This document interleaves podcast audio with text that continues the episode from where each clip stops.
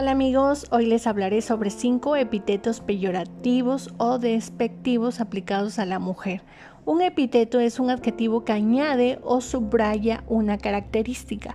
En este caso les hablaré sobre los despectivos, aquellos que lastiman, ofenden o promueven odio y de los cuales hemos sido sujetas por el simple hecho de ser mujeres. El primero del que les voy a hablar es el de puta. Este epíteto es asignado a toda aquella mujer que demuestra disfrutar de su sexualidad o tener varias parejas, mientras que a los hombres se les aclama como galanes, mujeriegos, conquistadores, a las mujeres se les reprocha tener libertad amorosa y sexual.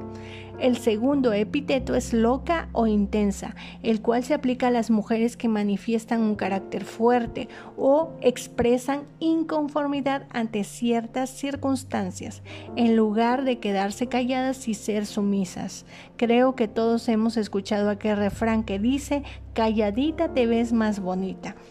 El tercer epíteto es inútil. Este adjetivo ha sido disimulado siempre con la delicadeza del sexo femenino con el pensamiento que la mujer solamente existe para procrear y no puede desarrollar destrezas iguales al hombre. Sin embargo, un ejemplo de muchos es Catherine Wisser que en abril de 1967 corrió el maratón de Boston y demostró que las mujeres pueden ser deportistas.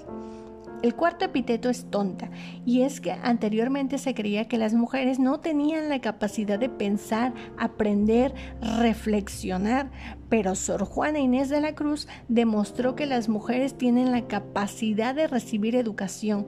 No era falta de inteligencia, era machismo puro. Afortunadamente, al paso de los años se le ha asignado el epíteto de la décima musa.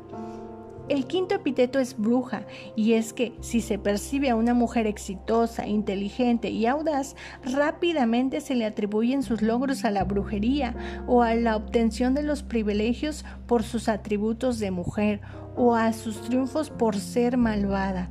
Ahí está el ejemplo de Eva, que se supone incitó a Adán a morder la fruta prohibida.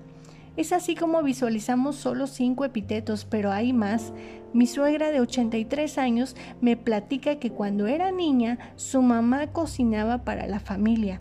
Todos se sentaban a la mesa excepto la madre.